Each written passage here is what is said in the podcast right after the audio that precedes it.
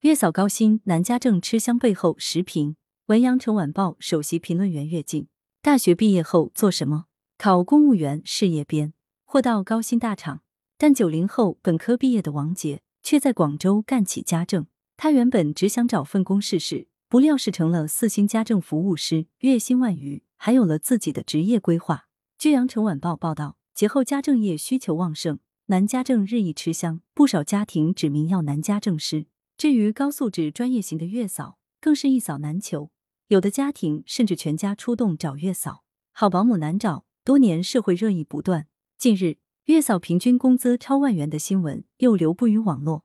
其实，月嫂收入过万，在有些大城市早已不是新鲜事。有的高级月嫂年薪甚至高达三十万元。如此看来，家政似乎成了网红职业，但事实上，家政远没像外界炒作的那般风光。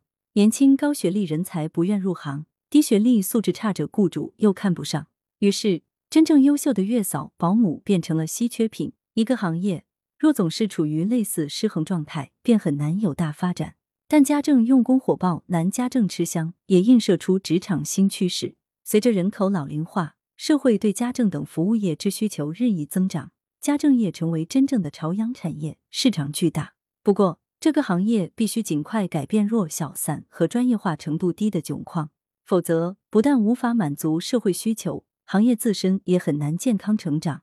在我国，家政业向来地位不高，高薪月嫂、男家政吃香，部分改变了社会对该行业的评价，也扭转着人们的从业观念。目前，广东全省家政从业人员达一百二十七万人，但其服务的标准化、职业化、规范化水平仍亟待提升。这是个紧迫课题，既需政府的政策发力，也需在教育培训及公共服务等多方的持续投入。羊城晚报时评投稿邮箱：wbspycwb 点 com。